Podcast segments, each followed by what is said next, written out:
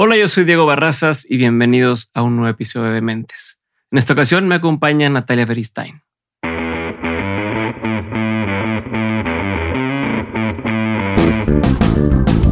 Natalia Beristain es cineasta y documentalista.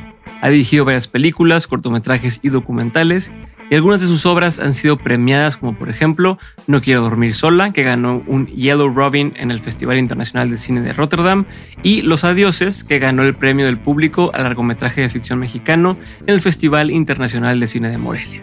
Poco antes de esto, en el 2009, Natalia fundó la casa productora Chamaca Films, en este episodio, además de responder mis dudas sobre lo que implicó hacer Ruido, su película recientemente estrenada en Netflix, hablamos también sobre los aprendizajes y retos que ha tenido en su carrera y cómo ha ido cambiando su forma de entender su trabajo. No es porque la haya hecho yo, pero es de las veces que he visto a Natalia más relajada en una entrevista. Así que sin más ni más, espero que disfruten esta entrevista tanto como lo hice yo.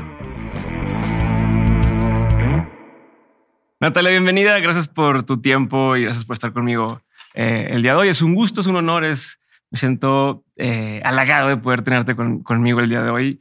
Quiero arrancar con una parte que se me hizo muy curiosa. No es algo, eh, a lo mejor no tiene mucho caso, pero escuché decir una vez que cuando estabas de directora de casting, te gustaba elegir personas que no quedaran tanto con el papel. Y entonces a mí me hizo cortocircuito eso de cómo, pues si supone que estás buscando alguien que quede con el papel, qué significa eso de que no quede con un papel. Entonces, si me puedes explicar eh, de a qué te refieres con esto y si lo sigues haciendo. Pues sí, no. Es decir, yo trabajé como 10, 12 años haciendo dirección de casting, em, que fue una escuela gigante para, para con mis pelis. Y haciendo la dirección de casting, de pronto entendí que hay muchas como que hay que estar abierto a las sorpresas que de pronto los castings te presentan y que parte como chida de, una búsqueda para tal o cual personaje, de pronto también tenía que ver con romper un poquito el esquema y salirte de la caja en la que de pronto encasillamos a los personajes cuando los leemos. Creo que un aprendizaje muy pronto llegó en la primera peli que casté, que se llama El violín, que es un peliculón. Y en esa peli había un personaje como, había un guerrillero campesino muy inspirado un poco en la figura de, lo que era el subcomandante Marcos. Y yo justo me acuerdo que platicaba con Francisco Vargas, con el director de la peli, y yo quería castear a Silverio Palacios, que se terminó quedando en la película, en ese personaje.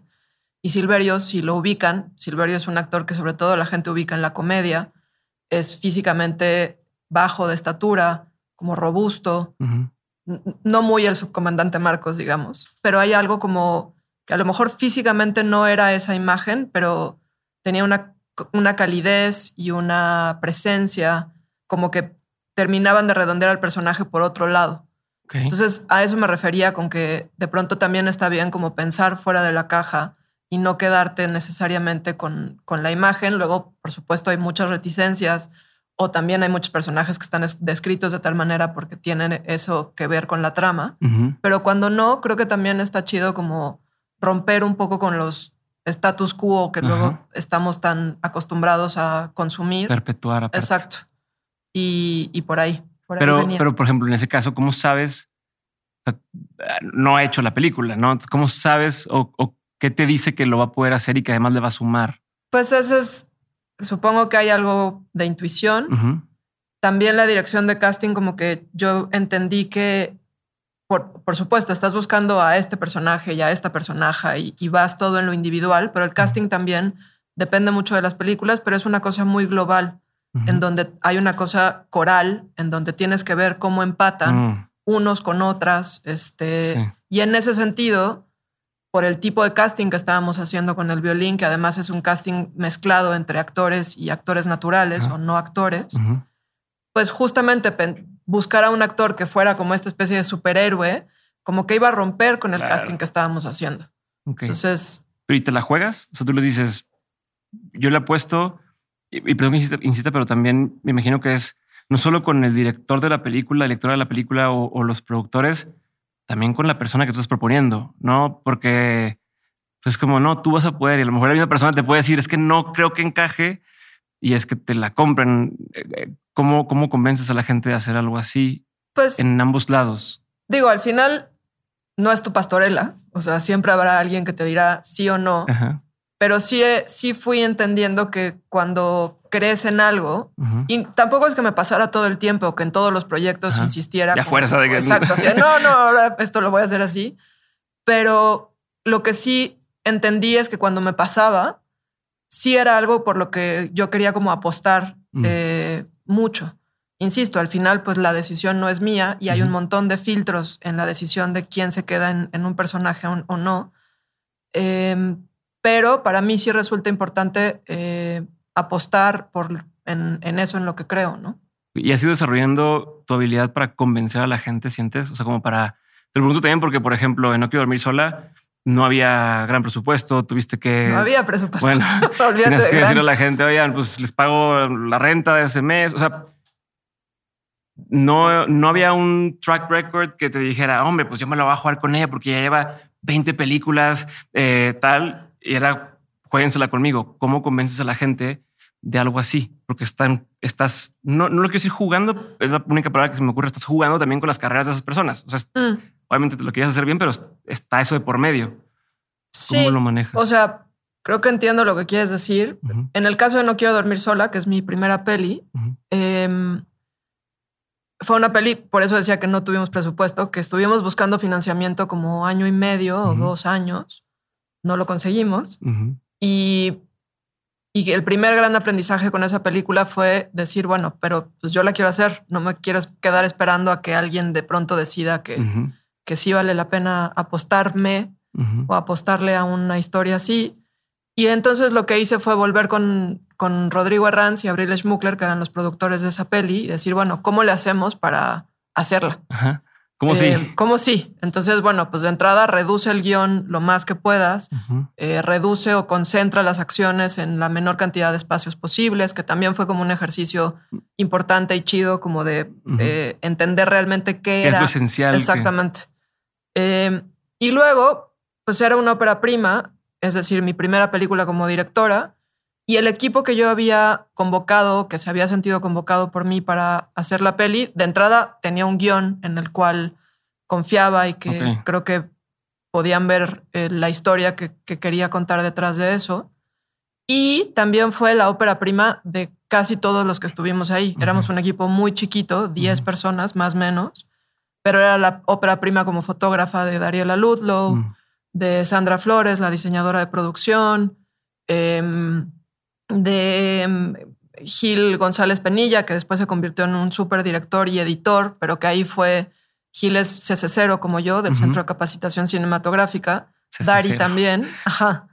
Y Dari y yo me acuerdo perfecto, estábamos un día en el patio del CCC, sabíamos que no teníamos un peso y era como de, mm, me dijeron que a él le gusta editar. Oye, tú, ah, ven, ¿qué piensas de venirle a editar a Miguel Schwertfinger, que es el editor de la peli? Que es, él no era su ópera prima como editor, venía ya de una larga trayectoria. Le había editado ya Lucrecia Martel, lo cual lo volvía como muy atractivo para que alguien quisiera trabajar con él. Y así empezamos a convocar gente como de, oye, tú, me dijeron, oye, tú, ven acá. Y y fue una peli muy chiquita. Éramos de verdad 10 personas, no, no es metáfora. Y en el lado del casting, pues también, por un lado, em, en el caso de Adriana Roel, es una peli coprotagonizada por dos mujeres, Adriana Roel, que murió el año pasado, una actriz octogenaria, eh, y Mariana Gajá. De entrada era casi extraordinario que una peli fuera exclusivamente protagonizada por dos mujeres más que una fuera octogenaria. Entonces Adriana creo que reconoció pronto, Adriana tenía muchos años de no protagonizar una película, muchos, 40. Ok. Aunque no tuviéramos dinero o tuviéramos lo mínimo para, o sea, sí fuimos consiguiendo unas lanitas por aquí, cuando ya empiezas a armar un poquito más, ya como que bueno, ok, sí le puedo entrar. Exacto. Yo puse mis ahorros, que no es que fuera millonaria ni de cerca, pero fue como, ok, pues va lo que había ganado como directora casting, todo ahí metido equipo prestado, locaciones prestadas, este, tal cual, como decías hace rato, el, acuerdo fue, bueno, vamos a filmar cuatro semanas. ¿Cómo hago para que no te cueste venir a trabajar conmigo? Ah, pues mi renta me cuesta tanto. Bueno, pues te pago la renta. Ok. Y luego tuvimos la enorme fortuna de que la peli le dieran el apoyo de postproducción, un apoyo ahora ya extinto, pero que en ese momento existía y tuvo el apoyo de, postproducción de parte del IMCINE y con eso pudimos terminar la, postproducción de la película. O sea, ni siquiera tenían la, O sea, una cosa es vamos a filmarla y era a ver cómo le hacemos una vez que ya. Ajá. O sea, tenía hasta la edición, eso estaba asegurado. Órale. Y un poco, además, medio con calzador, porque Migue, que ahora es mi gran aliado y, amigo, este, y en, con quien quiero seguir haciendo películas, el editor, era pareja de Dariela, la fotógrafa. Entonces, como que en su momento no le quedó de otra, pero teníamos asegurada. la Lo comprometieron así de Exacto. La gente involucrada, tanto actrices como la producción, sabía esta parte de podemos filmar, pero no aseguramos lo que sigue. Sí. Todo está en el canal. Sí, pues, o sea, sí, porque si no. Y, y cómo, en ese sentido, cómo cuando yo pido algo entre comillas gratis, no quiero decirlo así, pero cuando pides un favor, no me siento con la autoridad para a veces exigir, ¿no? Para, oye, pues no llegas tarde, oye, pues tal, ¿no? Pero tú, como estás dirigiendo, a cierto punto el rol tiene que ver con coordinar al equipo, tomar ciertas decisiones. Eh, ¿Te sentías con ese poder o te sentías como comprometida en el sentido de, oye, pues me están haciendo el paro, no puedo ser eh, tan eh, como imponer tanto o no, me sentía comprometida en el sentido de, asegurarme que la gente desayunara, comiera y cenara, este, que la comida estuviera bien, que las condiciones de rodaje fueran las óptimas para el equipo, que no pasáramos de tantas horas de rodaje. Este, en ese sentido era mi compromiso y, eso además también fue un eh, aprendizaje importantísimo para el resto de los años.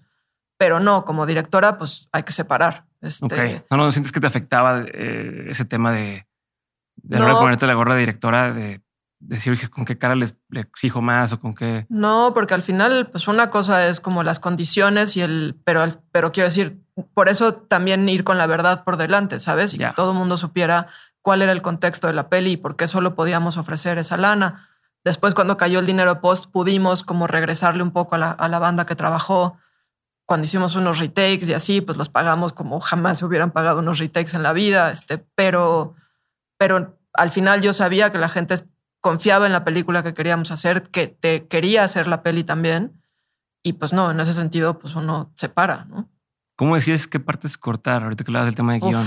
Eh, porque seguro te ha vuelto a pasar en, en, siguientes producciones, ¿no? Donde a lo mejor es, oye, hay que ajustar o esa, esa locación no se va a poder, ¿no? ¿Cómo tomas esas decisiones? ¿Qué criterio usas? Es, es durísimo. Creo que a lo mejor con los años uno va soltando con un poquito más de facilidad. Ok. A lo mejor me voy a arrepentir de este comentario después. yo te lo estoy preguntando porque, según me contó por ahí un pajarito, eres demasiado, o sea, te involucras demasiado en, en, en el guion, en la historia, eh, como casi casi que la vives ahí. Entonces, pues me imagino que es, sientes que es parte tuyo y entonces, ¿cómo, ¿cómo dejas ir? Pues es que, digo, en el caso de las tres pelis que he hecho hasta ahora, son, son, o sea, como que son, no, no.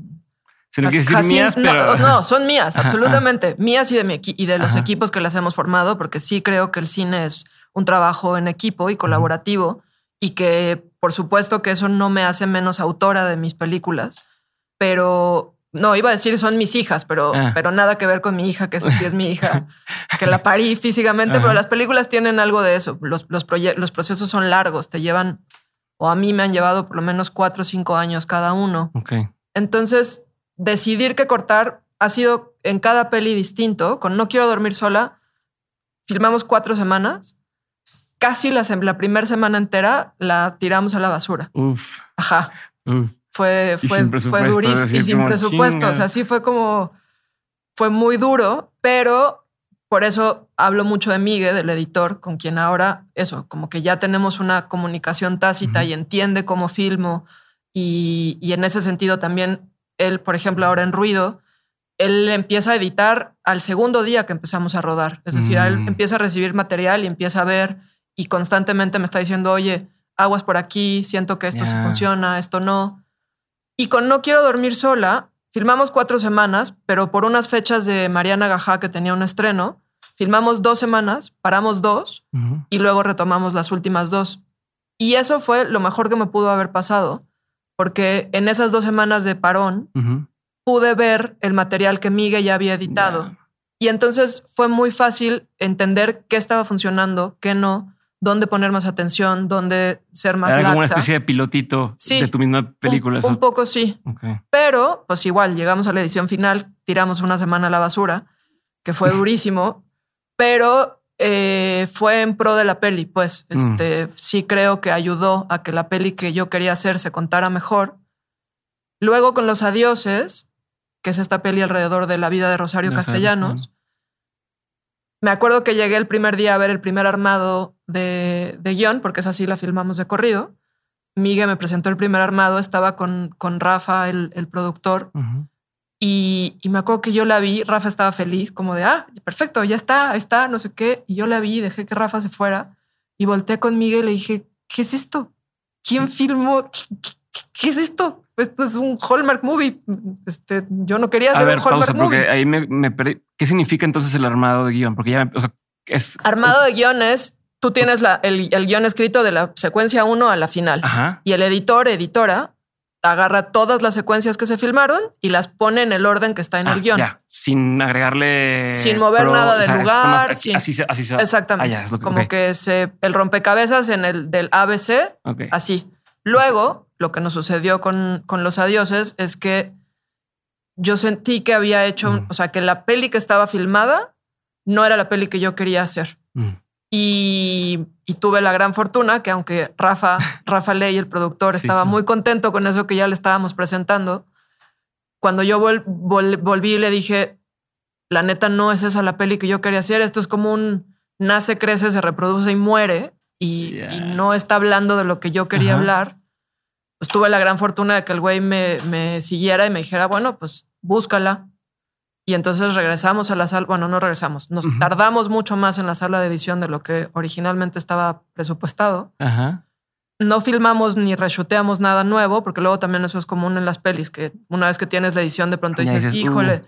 como que aquí una escena nos ayudaría así. En Los Adioses no fue el caso, pero sí la rompimos toda, rompimos todo el rompecabezas y armamos otra figura entera y se cuenta completamente distinto. Y se, cuenta completamente distinto de lo que era el guion, por lo menos. O sea, pero y en papel sí había sido así. De cómo estaba editada, sí. O sea, era. ¿Qué, te brincaba tanto? Si, si, si pues, originalmente tú lo escribiste en ese orden, por así decirlo, de esa forma, porque a la hora de verla te hace, te hace tanto ruido. No quiero decir ruido porque ruido no, pero te hace tanto eh, como. Sí, sin sentido. Ajá. Pues es que las pelis también son procesos vivos, o eso creo, ¿sabes? Eh, y pues no necesariamente están escritas en piedra. Con Ruido, que es la peli reciente que acabo de estrenar, fue completamente opuesto.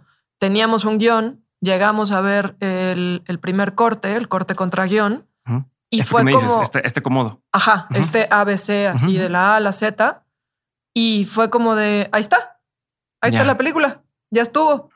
Y realmente creo que movimos una secuencia al lugar y quitamos dos a lo mucho. O una la quitamos, pero el audio nos lo llevamos a otra, algo así. Pero con Los Adioses no fue así. Los Adioses fue encontrar la película en, en ese mundo de secuencias. ¿Cómo lo organizas? Sí, fue una locura. Pero porque eso, habíamos escrito pues, como una biopic en ese sentido bastante más tradicional. Y yo en el fondo pues no quería contar la historia de Rosario como nace, crece, se desarrolla. No, quedó clarísimo con lo que hiciste una Hallmark. Quedó, clarísimo a qué te este, refieres. Hallmark no me va a contratar nunca, pero. o sí, porque firmo bien, pero. pero Sí, sí, este, sí, el caso es que la, tuvimos que ir a buscar. incluso sin sorpresa, como que ya sabes, así plana. Ajá. Y, y, para mí, Rosario era la excusa para hablar de otras cosas. Este, Yo a Rosario la había leído mal en la prepa como tenía una imagen de ella como muy, como de monografía, medio plana. Y luego cuando me topo con las cartas a Ricardo, descubro a una mujer que se le quema el arroz como a mí, que dice no lo voy a volver a hacer y lo vuelve a hacer y que es súper contradictoria y, falible y, y, con eso conecto.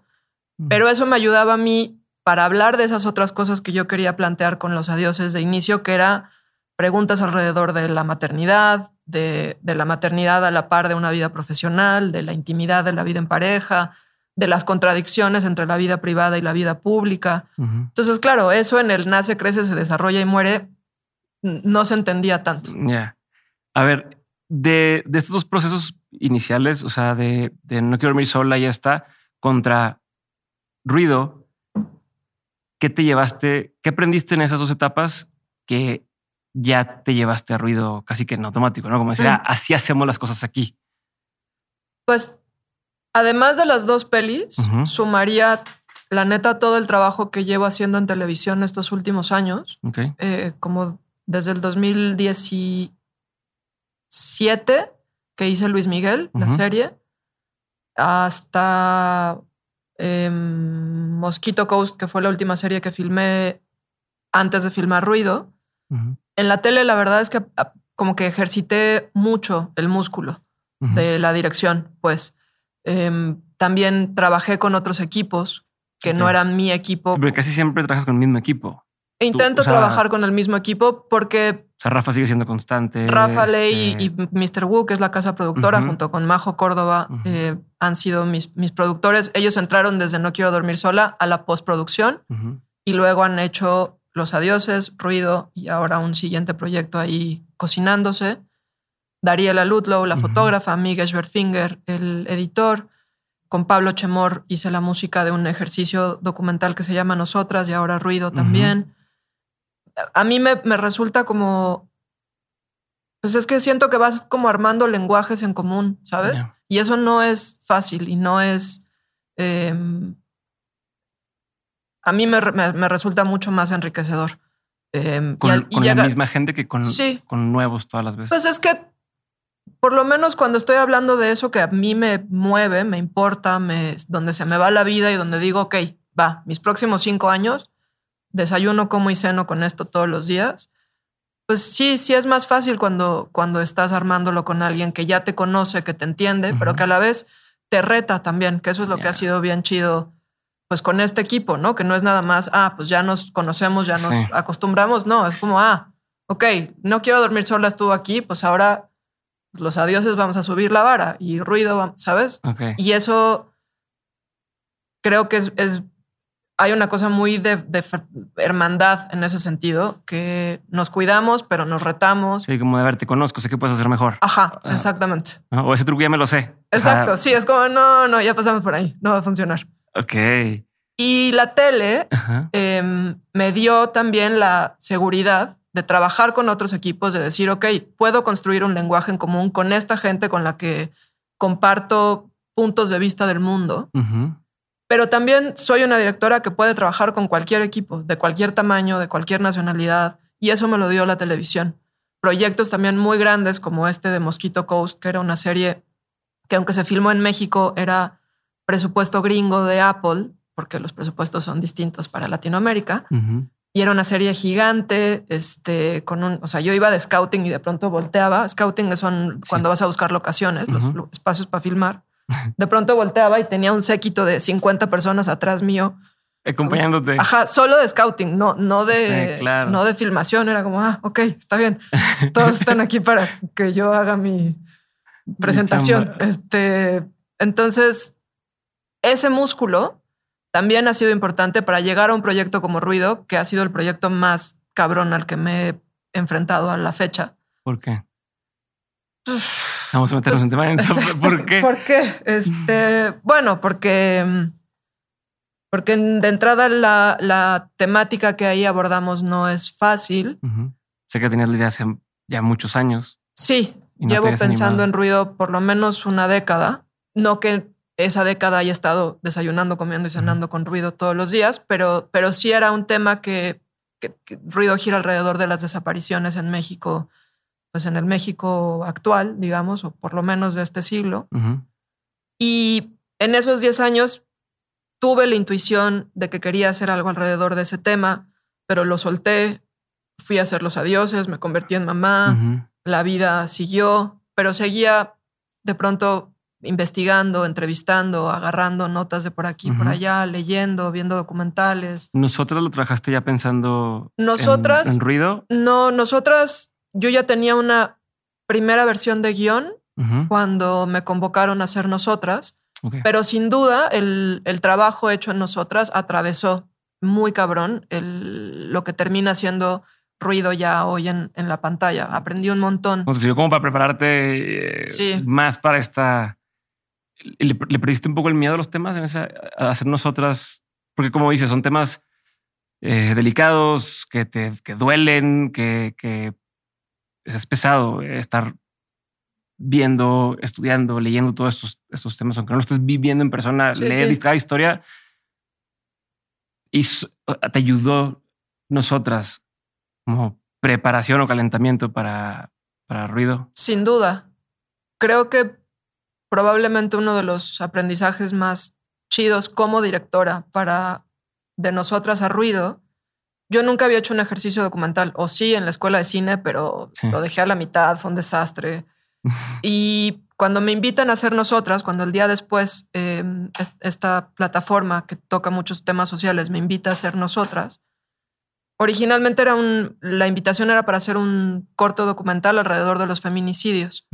Cuando hago la investigación em, para poder como entender desde dónde quería entrarle al tema y empiezo a entrevistarme y a conocer gente, entiendo que para mí se, se trataba más como de hablar de las violencias, de las muchas violencias, de las múltiples violencias, de los, desde los micromachismos hasta algo que podría terminar en un feminicidio, como eslabones que, que pueden llegar a, ese horror, ¿no?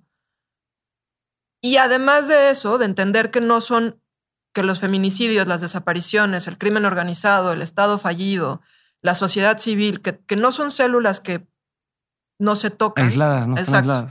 Como que todas conviven en el mismo organismo llamado México. Em, conocer a, a, colectivas, a organizaciones que trabajan con colectivas y con familias, a madres que, que, que buscan la justicia y memoria de sus hijas. Ese como acercamiento directo em, para mí fue importantísimo porque yo vengo de una familia de actores, toda mi familia son actores, mi madre, mi padre, mis hermanos. Ahora, del lado de mi padre, mis dos, mi abuelo y mi abuela, mi tatarabuelo, o sea, hay una... Este, una dinastía.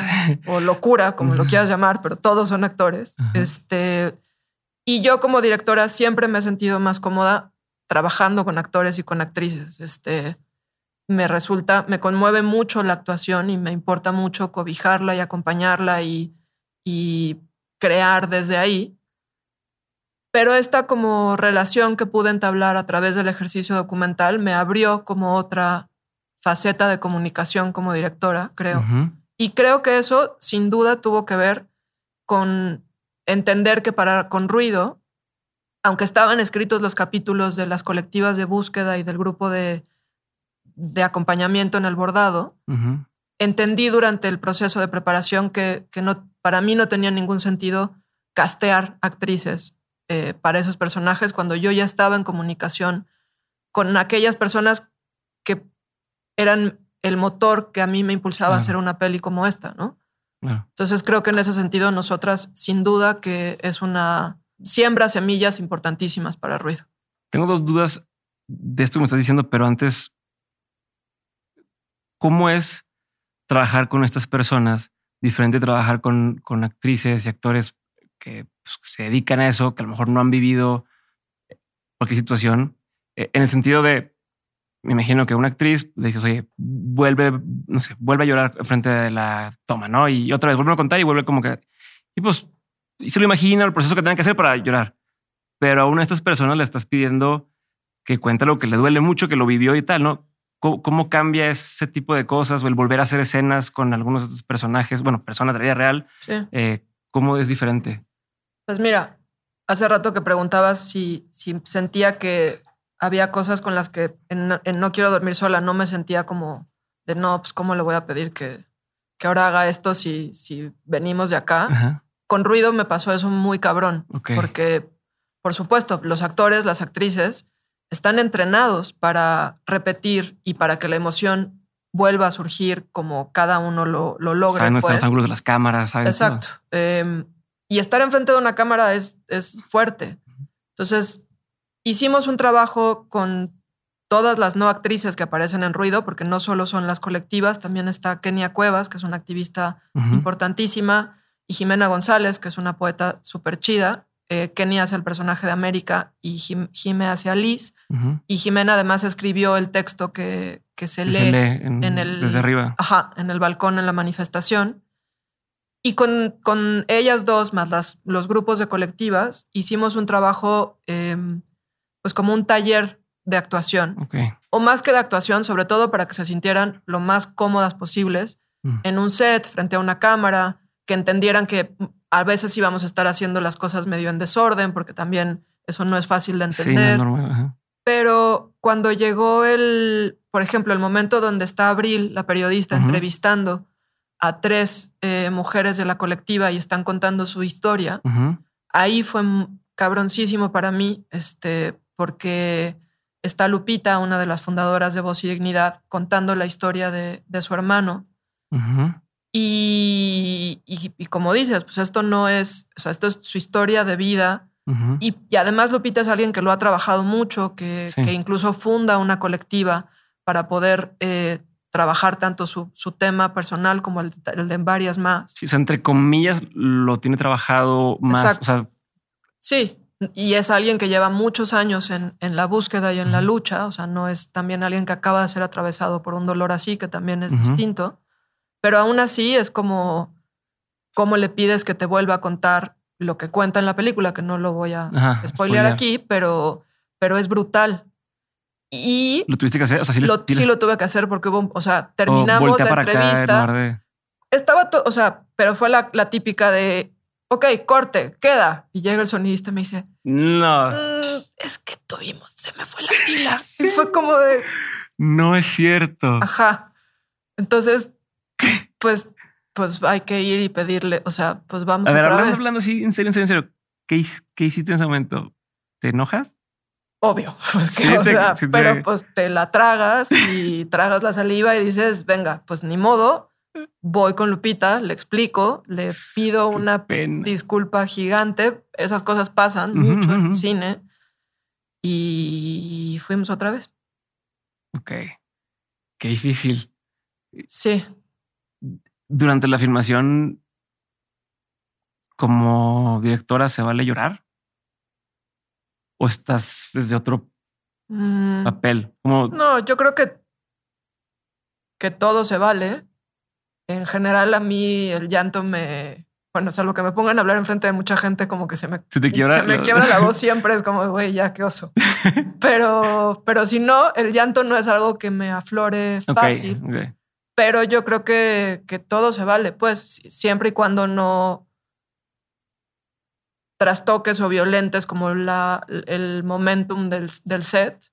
Yo creo que como directora, de hecho, me parece importantísimo también como romper la idea como del director, este... Sí, rudo y... Ajá, ¿no? Y, y, siento que está buenísimo como lograr hacer eso atrás, en general a mí me cuesta trabajo. De hecho, tengo la broma siempre con Dariela, que siempre, porque ella llora a la menor provocación. Pues ella parece como toda ruda y la gente le tiene miedo, pero en realidad es un osito cariñosito. Y entonces siempre es como sin Yolanda, Dariela. sí. Y, pero, pero sí, creo que, que la vulnerabilidad también es, o sea, uno está ahí a flor de piel dirigiendo, ¿no? Y que también está chido que la gente lo sepa. Y eh, más una duda más sobre esto, sobre esto de pedirle a la gente que lo repite y demás, o cuenten la historia. A ver, en un, en un ambiente normal, termina la escena, cortan, eh, reacomodan, lo que como, como es más mecánico. Aquí, ¿cómo se maneja eso? O sea, es igual de mecánico de bueno, gracias. Ok, lo que sigue, o, o se dedica un tiempo medio a, a, respetar la emoción que sintió la persona. Mm. No sé si, me explico. Sí, creo que sí. Pues estás hablando de, una película que no es, no es normal en ese sentido, no es tradicional. Sí, sí, sí. Pues, por un lado, preparamos esos momentos con las buscadoras. Fueron solo el, momento del grupo de bordado, los, las secuencias con la búsqueda en campo y la manifestación. Fueron los únicos momentos donde tuvimos siempre dos cámaras. Eso implica una logística distinta a la hora de filmar. En el cine generalmente siempre filmas a una cámara, lo cual es más tardado, pero también es un trabajo mucho más cuidado. Pero ir a dos cámaras nos permitía tener siempre como... Ajá. Y, protección. Y que si alguien no, no cachó el momento de acá, pues a lo mejor lo, tiene la otra cámara. Es mucho más libre en ese sentido. Y eso nos permitía em, jugar más con la improvisación. Entonces, por un lado estaban escritas y descritas las secuencias. Y además ensayaron, ¿no? Tengo un que tú te gusta ensayar antes. Ensayamos no estas secuencias. Ah. Yo ensayo un montón siempre con los actores y las actrices, porque pues ese es su es parte también de la construcción del personaje y de ir como interiorizando cosas. Yo no creo que ensayar mate el momento o la, o la brillantez. Al contrario, si estamos hablando de actrices y de actores que están entrenados para ello. Eh, con los no actores sí es otra de la dinámica, porque ahí sí es vivirlo por primera vez en, en ese momento, ¿no? y, y, sí pasan cosas distintas cuando estás repitiendo. Sí. Entonces, eh, por un lado fue de entrada pensar la filmación desde otro lado a como habíamos hecho casi el resto de la peli. Y luego, sin duda, lo que sí hacíamos, porque por otro lado, pues hay un plan de trabajo que cumplir y hay que sacar las secuencias que hay que sacar y, y, etcétera, etcétera. Si era como, ok, bueno, ya, ya estamos con esto, ahora ustedes, ¿no? Va cámara para allá, no sé qué. Y yo sí intentaba como hacerme a un lado o irme con, con las buscadoras, sobre todo. Contención o como. Pues como para hablar y agradecer y apapachar y, y ver cómo se sentían, ¿no? Pero la verdad es que también son un bastión de fortaleza bien cabrón. Sí. ¿Qué descubriste o entendiste de ruido después de que salió publicada? Porque te escuché unas decir sobre la, sobre la crítica, ¿no? De que a veces el, leer la crítica o escuchar la crítica después de un proyecto te ayuda o te hace a veces darte cuenta de cosas que no, no habías visto, no has puesto atención. ¿Te ha pasado ahora con ruido que hayas aprendido cosas o que hayas notado cosas que, que no sabías hasta después de que salió? Creo que el primero es darme cuenta de cómo si la relación madre-hija, porque Julieta Egurrola, la protagonista, Julia, es mi mamá. Y yo, la neta es que nunca, o sea, Julieta es actriz hace 45 años, es una bestia de actriz. No lo hace cañón aparte. Em, y creo que en mi ser consciente, nunca pensé como, ah, claro, pues es que es mi mamá y entonces ¿cómo le vamos a hacer?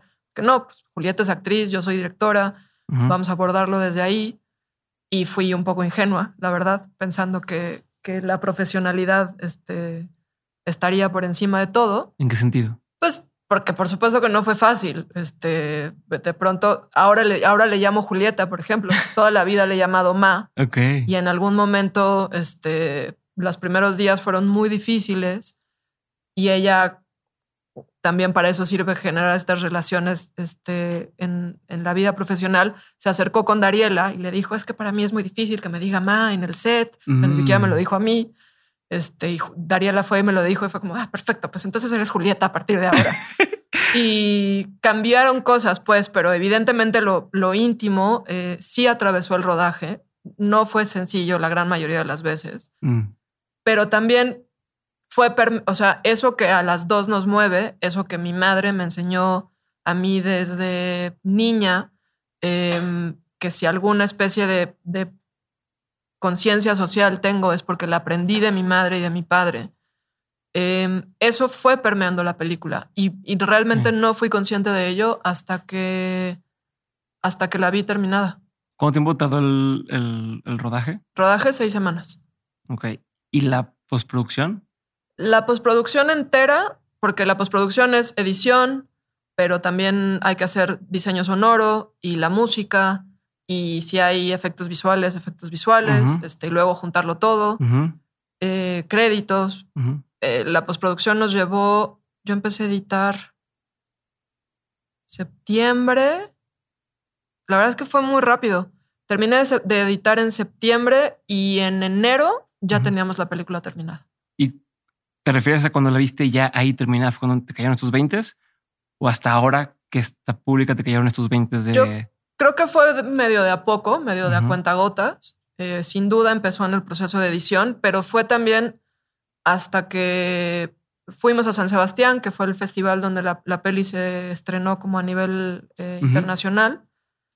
Y en la función, que fue muy conmovedora, em, estábamos en una sala casi llena, donde terminó la peli y durante los créditos un, chavo se paró con la mano en alto y empezó a gritar justicia, justicia, justicia.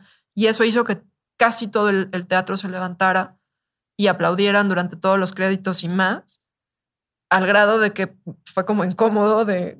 ¿Qué hago? Como cuando cambiaron mañanitas y que no sabes, o mariachi, ¿no? Son siete canciones y ya no sé qué hacer después del Ya no sabes a dónde voltear. Y mi mamá, que estaba al lado mío, estaba tan conmovida. Si yo no lloro es porque mi mamá, pero solo en el escenario llora. Este, Y verla así y como entender cómo eso a mí me rebotaba, eh, mm. ahí fue como...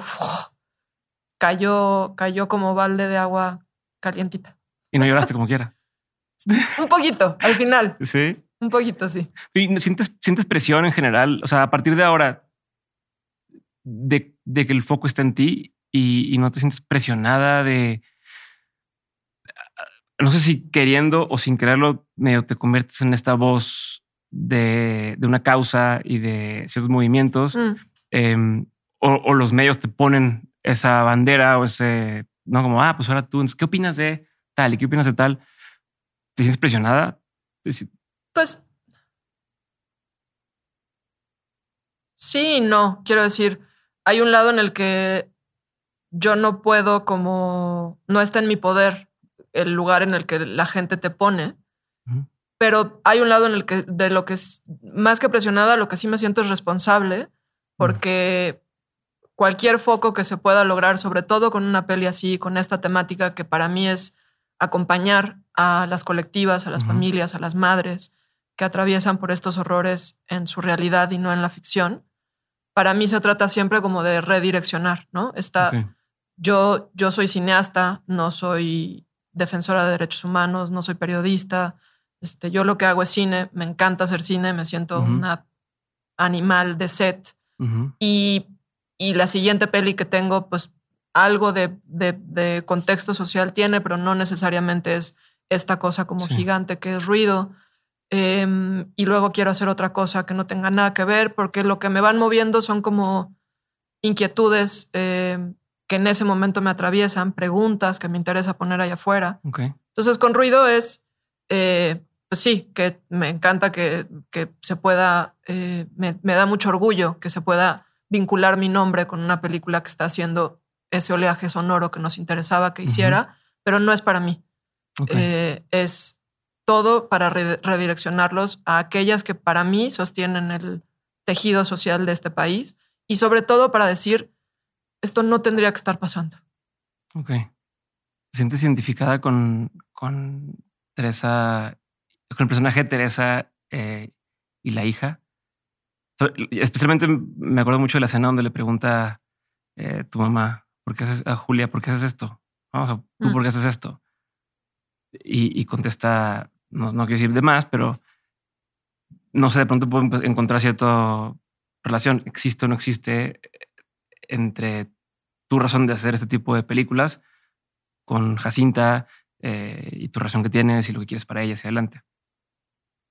Sí, sin duda quiero decir, em, me acuerdo mucho con Tere, que cuando estábamos hablando del personaje, porque con ella sí ensayé un montón, eh, cuando digo ensayar, lo que hago es como mucho trabajo de mesa, o sea, no es que vayamos al lugar y nos movamos con una cama, o sea, es sentarnos y analizar el guion y dividirlo en actos y entender por qué está diciendo esto y, a ti te suena que tú estás diciendo esto o no, en fin, como desmenuzarlo para que las coordenadas estén muy bien trazadas y entonces a la hora de llegar a filmar yo me pueda concentrar en que si se va la luz y que este, el camión con los extras no llegó y esas cosas que pasan en las producciones, que se fue la pila cuando no se tenía aquí la pila. Y que entonces yo ya tengo como trazadas las coordenadas con las actrices, con los actores, y es más una cosa como de tunear, como de, ah, sí, no, súbele, bájale, este, pero porque ya hay un trabajo previo, ¿no? Y con Tere me acuerdo que cuando estábamos ensayando, yo le dije, para mí Teresa para mí Teresa, para mí Abril, Abril. Em, es mucho del, por qué yo me quiero hacer una película así. Mm. Tampoco lo sé de fondo, la neta, me lo han preguntado como, ¿y por qué? ¿Qué te mueve? Me encantaría entenderlo.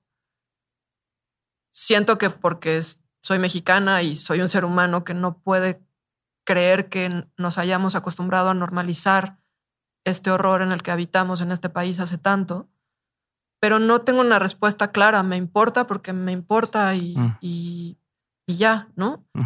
y, pero también mi maternidad, sin duda, el querer encontrar una salida, em, querer encontrar respuestas a las preguntas que me hago, tiene mucho que ver con, aspirar a, volver a habitar en un país en donde las infancias y cualquiera de nosotros y nosotras pueda caminar libre y dignamente por la calle, ¿sabes? Em, sí. Estaba cambiando por completo. Voy a regresar a las preguntas que te decía que tenía unas preguntas antes de todo esto. Eh, vamos a la ligereza porque sí, pero se pone denso. Sí, se pone denso, pero a la parte donde, donde estábamos hablando de, de las actrices y las no actrices naturales, es, como, el término que se usa. Eh, ¿No te pasa que en tus películas, es pregunta, eh, todo lo que haces para otros, no como esto de, bueno, pues elijo personajes que a lo mejor no irían aquí o en las series que estás haciendo, eh, tomas ciertas decisiones que a la hora de hacerlo con tu proyecto te cuesten más o dudes más eh, o no las apliques igual. Pensando en cuando alguien, no sé, a lo mejor tú tienes una relación de una forma, pero cuando alguien te pide un consejo, sí lo puedes dar, pero cuando es para ti, es como, ah, cabrón, toro. ¿Pasa eso o no pasa eso? Pues sí, sí pasa. Pues todos, o sea. O sea, no las relaciones, pero en, tu trabajo. Sí, sí, sí. Pero quiero decir, o sea, por supuesto que pasa porque somos humanos y somos este, una caja de complejidades. Pero, por ejemplo, con el personaje de, de Abril, que terminó haciendo eh, Tere de, manera magistral ah, desde mi punto de vista, yo tenía otra Abril construida totalmente en guion de entrada era por lo menos 10, 15 años más grande. Mm. Físicamente era otro personaje. Este. Y, y fue a insistencia de Rafa, del productor, porque realmente casteamos pocos personajes. Es decir, yo ya sabía con quién quería trabajar. Tuve la fortuna de que muchos me dijeran que sí, otros no me pudieran decir que no, los desheredo. Este, pero realmente castear, castear, casteamos para abril y casteamos para el joven con el que tiene un careo Julia y para América. ¿El joven, el, fiscal o quién no, con el al, chavo con el que, ah, con el que tiene. es que no, es que, no, es que, no, hay que Que véanla. Sí, Pero fueron esos tres personajes los que casteamos. Mm. Y y justo eso, pues Tere no, era, no estaba para nada dentro del espectro que yo tenía en la cabeza. Y, y, Rafa me insistió, yo dije, bueno, pues si estamos casteando a tanta gente, pues que venga Tere y la veo. La verdad es que yo, em, como prejuiciosa, porque lo único que había visto de Tere era Narcos, y no es que estuviera mal lo que hacían Narcos, ¿no? Pero como que esa imagen no empataba para nada con el personaje de Abril en mi cabeza. Mm. Aunque se, transforma. Ajá, se lo tomó súper en serio y además fue y hizo un cast, o sea, un poco el proceso fue el director de casting hace una preselección de quién sí me presenta y quién no. Okay. Yo veo esos videos y de ahí llamamos a callback, primero conmigo y luego con para ver la química con Julieta. Okay. Eh, ese fue como el proceso en este caso. Y desde que vi el video de Tere fue como de, ah, cabrón. Okay. ¿Es la misma que yo he visto acá? a ver. Y, vino y hizo el casting conmigo y me sorprendió todavía más, pero yo seguía con esa idea en la cabeza. Entonces, eh, para cuando hicimos la primera sesión de callbacks con Julieta, no, la, no la convocamos. Ok. Me parece que le dices Julieta. O sea que ya, ya Julieta. Julieta. En lo público es Julieta, en lo privado sigue siendo Ma. Este, no la convocamos, el director de casting le llamó y le dijo, oye, pues muchas gracias, vamos a seguir adelante con el proceso, pero este, aquí llegamos contigo. Y Tere me mandó un mensaje y me dijo, oye, pues ya sé que Tere, que estaba filmando en Estados Unidos con Mark Wahlberg y no sé quién, me, me manda un mensaje y me dijo, pues ya me dijeron que, que, que no, muchas gracias, pero pues quiero que sepas que me interesaría muchísimo, dame otra oportunidad, quiero regresar, quiero que me veas con Julieta. Y a mí que en general no me gusta que me digan cómo hacer las cosas o qué tengo que hacer, recibir ese mensaje más que como desdeñarlo fue como de, órale, sea, aquí hay una morra que... Le interesa. Que le interesa, que le importa, que, que me está hablando, me, contó muchas cosas de su vida privada y por qué conectaba con el personaje. Entonces, la neta es que se me quedó como dando vueltas. Y luego también como por decisiones de producción y cosas que tenían que ver con agendas y demás, yo al, al terminar dije, bueno, pues que venga Tere y vamos a verla con Julieta. Y llegó y fue como muy, también volvió a ser muy sorprendente. Y ahí ya Em, yo misma empecé a dudar de mí, cosa que siempre está bien, eh, aunque sea más fácil decírselo a los otros. Claro. Y, y sí, eh, creo que ahí hubo un gran aprendizaje en lo personal, pues, porque como dices, luego es más fácil este, decirlas, ¿no? ¿Tu aprendizaje cuál fue? Pues fue eso, como rompe tus propios esquemas, porque también los procesos de casting que yo ya sabía, porque como directora de casting lo había vivido, pues te traen sorpresas. Y y de pronto apostarle a algo que no necesariamente es lo que te habías imaginado, también está bien. Em, y aporta otras cosas. Reescribí un poco el personaje de Abril para empatarlo también como con esa tonalidad emocional que me daba Tere. Y creo que termina siendo un personaje eh, del cual me siento como mucho más cercana también. Sí, está bien chingón. A mí me gusta. Qué chido. Eh, yo, yo quién soy para decir que sí me gusta, pero bueno, te iba a preguntar sobre nada más me quedé con una duda ahorita que hablaste de Julieta. ¿Se pusieron algún tipo de reglas para empezar a trabajar? Como acuerdos previos de decir, a ver, hasta aquí sí, hasta aquí no. O, como cuando alguien hace un negocio con un amigo, oye, pero no se vale enojarse. O sea, había algo así. Sin Yolanda. Este. Digo, que lo hayan cumplido es otra cosa, pero. Exacto. No de entrada, pero sí durante una vez que arrancó el proceso de, de filmación, sí un día le llamé y fue como de, a ver, vamos a bajar las cartas sobre la mesa, yo te voy a hablar y te voy a decir todo lo que estoy pensando y cómo siento que tendríamos que ir modificando, y luego yo me voy a callar la boca y tú puedes hacer lo mismo. Y ese ejercicio fue importante porque sí mm. permitió que cambiara la dinámica después en set, que no estaba siendo fácil. Em, pero sí, no, no fue previo, sino que una vez que como que se nos estampó la realidad en la cara, fue como, ok, ¿cómo le vamos a hacer para seguir adelante? Porque no me voy a echar seis semanas en este ácido. Ok. ¿Y crees que eh, la, la, impresión que tiene tu, Julieta de ti cambió? O sea, no digo que no te respetara antes, porque que te respetaba y te, apoyaba y demás, pero te ve distinto. Sé que ya habían hecho antes con tu papá y, con Julieta, habías hecho. Mi eh, tesis. ajá, pero pues es, es, es, distinto, ¿no? Bueno, cambió o tú percibes que cambió su forma de verte. Pues yo creo que es una respuesta que te tiene que dar Julieta. No, pero, tú puedes a ver, y te lo digo porque tú eres mamá. Sí. Y, yo, entiendes cosas distintas de lo que te dice, ¿no? Hasta que seas papá, no lo yo ya soy papá y, entiendo cosas. Y, digo, no, no, sé cuándo voy a dejar de verlos como mis hijitos, mm. ¿no? Y entonces no sé si tú percibes algo distinto. O sea, Mira, más bien voy a repetirte algo que le he escuchado decir a ella ahora en algunas entrevistas o en, preguntas y respuestas al final de las sesiones en los cines. Ella, Julieta, narra que, claro, que para ella fue muy fuerte porque trabajó conmigo en mi tesis, que eso lo filmamos 2006 o 7, no me acuerdo. Hace mucho. Este, y ahí, claro, pues yo no, yo no era una directora, estaba construyéndome como directora, sigo construyéndome, pero pues, eh, no, ahí saliendo de la escuela peor. Y filmamos 2021, o sea, pasaron un montón de años en medio. Con mi padre, por ejemplo, sí volví a trabajar, he trabajado con él creo que en el 60, 70 eh, por, ciento de los proyectos que he hecho, con personajes más menos grandes. Entonces ya la dinámica de trabajo es otra, está establecida desde otro lado. Mi papá me ha ido viendo crecer como en el set y viéndome em, pues trabajar alrededor de equipos más grandes, más chicos, en fin. Julieta no. Y ella eso, pues cuenta que para ella fue de pronto muy fuerte encontrarse con una directora que no conocía y empatar esa propia imagen pues con su hija, ¿no? por eso también te digo que no fueron fáciles los primeros días. Pero sí, sí creo que, sobre todo a mí me, da mucho orgullo saber que ella está orgullosa del trabajo que, que, hizo o que hicimos juntas.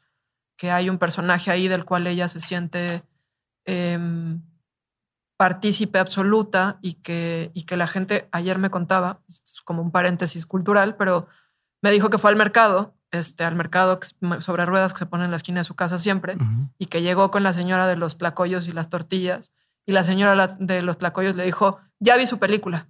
Y, ya le dije a mis hijos que usted viene siempre y me, me compra los tlacoyos de papa, pero no me creen. Este, ¿me puedo tomar una foto con usted para que vea que sí es usted? Y fue como, llegó y me dijo, es que la señora con la que convivo todos los martes, este, me vio la película, ¿sabes? Había algo como de, güey, lo estamos haciendo bien. Ya. Em, y eso ha sido bien, bien bonito. Ok, qué chingón. Vamos a cambiar por completo de tema. Cuando tú estás en una empresa donde tienes un equipo que todos los días está haciendo ciertas tareas, pero es constante, ¿no? Todo el año estamos trabajando en, mm. el mismo, buscar el mismo objetivo y entonces vas perfeccionando, puliendo y demás, pero pues es como iterar sobre lo mismo.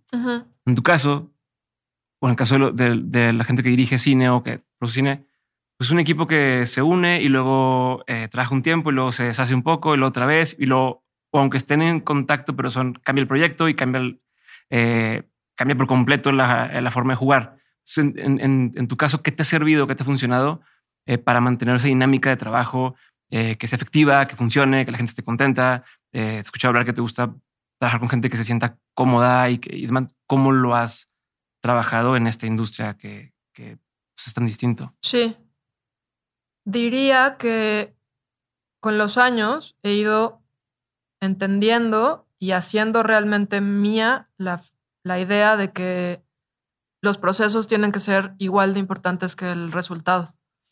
Porque hemos escuchado montones de historias en donde los, el rodaje es una pesadilla y la gente es maltratada y hay gritos y y los rodajes son una especie de hoy express, donde por supuesto que siempre hay cosas como que se te va la pila cuando no se te tendría que ir la pila.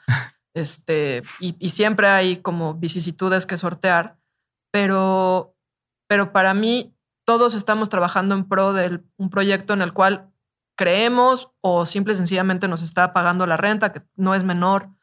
Eh, pero como sea, estamos ahí en pro de algo más que nosotros mismos, ¿no? Y en ese sentido, yo como directora eh, en mis proyectos, pero también en aquellos a los que me invitan a trabajar, como en la televisión, pues me siento responsable de mi equipo.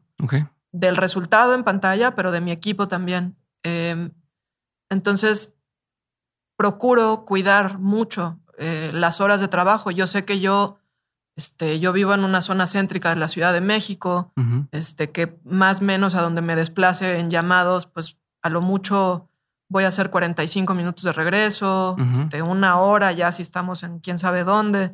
Pero si estás en el circuito de la Ciudad de México, yo, yo voy a regresar pronto a mi casa. Hay un montón de gente en el set que, que de una vez que termina llamado, que además yo digo corte, se terminó el llamado y en ese momento este, agarro mis cosas y me voy. La gente del staff, de alimentación, de limpieza, etcétera, etcétera, etcétera. Sí, les cuelga una hora, dos horas más. Vestuario, arte, les cuelga mucho tiempo para cerrar el set y de ahí todavía hacen dos horas a su casa. Okay. Este, y para mí tener eso consciente es muy importante porque, pues porque al final es trabajo y, no hay, y hay que cuidar a la gente lo más posible. Por supuesto que hay estas cosas en donde en el cine se gana de pronto mucho más de lo que en otros trabajos se puede ganar, como que hay este, no sé si unas por otras, pero bueno, este, hay cosas distintas que se manejan en el, en, el, cine y en la tele. Entonces, por un lado eso, decir el, el, proceso es igual de importante que el resultado y para que el proceso funcione, para mí es importante cuidar al equipo. Em, y luego están como las relaciones más creativas, digamos, en donde, pues, al final sí, yo termino de filmar ruido y, me voy a un siguiente proyecto, pero pues con Dariela tenemos una compañía productora juntas, somos amigas, nuestras hijas son amigas, hay una comunicación constante, con, con Miguel me pasa un poco lo mismo, con Rafa igual.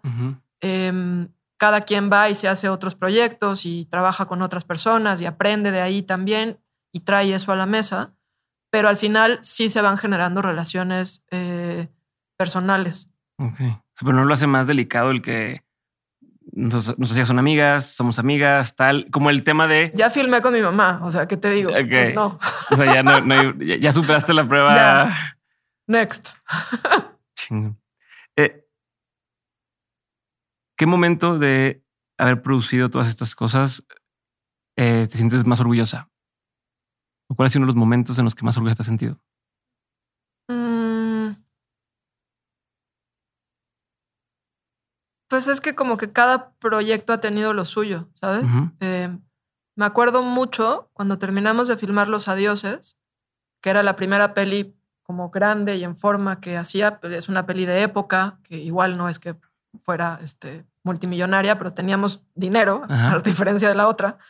Em, y entonces había mucha gente, a diferencia de No Quiero Dormir Sola, que eran gente que o estaba apostándole también a lograr generar una carrera a partir de eso, o que, o que quería trabajar con no sé quién, y por en fin. Con los adioses no, con los adioses venía mucha gente de sindicato, este, gente que es su oficio y trabaja en esto todos los días y pasa de proyecto a proyecto porque hay que comer. Eh, y eso también hace que la aproximación a los proyectos sea distinta, no mejor o peor, simple y sencillamente distinta. Y cuando terminamos de filmar Los Adioses, el día que terminamos de filmar, que la gente de maquillaje que venían de sindicato, que la gente de peinados y gente del staff se me acercara y me dijera, nos echábamos una semana más de a gratis. Órale. Fue como, güey, o sea, muy cabrón, como en el corazón, ¿sabes? Em, y luego cosas, pues, cuando estrenamos No Quiero Dormir Sola, que estrenó en el Festival de Venecia, que de entrada fue como, habíamos aplicado ya, creo que el orden de los festivales como que arranca el año con Sundance y Rotterdam, eh, luego viene Cannes, Venecia, Toronto, San Sebastián. Y habíamos aplicado como a los primeros del año, todos nos, nos rebotaron. Yo ya no creía, no, veía para nada. Fue como, bueno, saber pues, ahí cómo le estrenamos, qué hacemos. Y un día me habló Rance, el productor. Tenía como ocho llamadas perdidas suyas.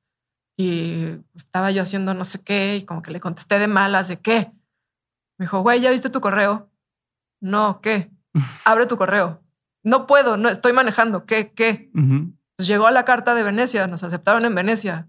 me acuerdo que me enojé. Dije, güey, me parece de súper mal gusto que me estés hablando para hacerme esta broma. Es súper temprano. Ah, ok, no te la este, creías. No, cero. Fue como, y el güey así como, güey, cállate y abre tu correo. Entonces ya me acuerdo que me paré y abrí el correo y ahí estaba la carta de invitación a Venecia, que era como, ok. Em, ¿Qué sentiste? Pues la neta, no, o sea, hasta que no estaba ahí, como que no te la crees.